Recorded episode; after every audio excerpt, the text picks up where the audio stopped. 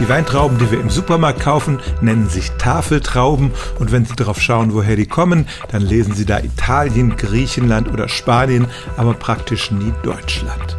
Das hat damit zu tun, dass bis zum Jahr 2000 der Anbau von Tafeltrauben in Deutschland praktisch verboten war.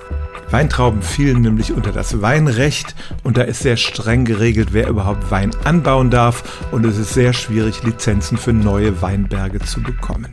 Tafeltrauben sind aber ganz andere Sorten als die, aus denen Wein gemacht wird und deshalb wurde Anfang des Jahrtausends das Weinrecht reformiert. Seitdem dürfen auch außerhalb von Weinbergen Tafeltrauben angebaut werden.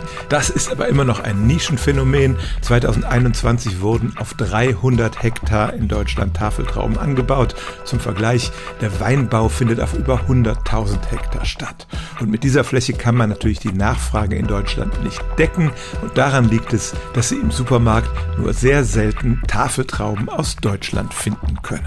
Stellen auch Sie Ihre alltäglichste Frage unter stimmtz.radio1.de.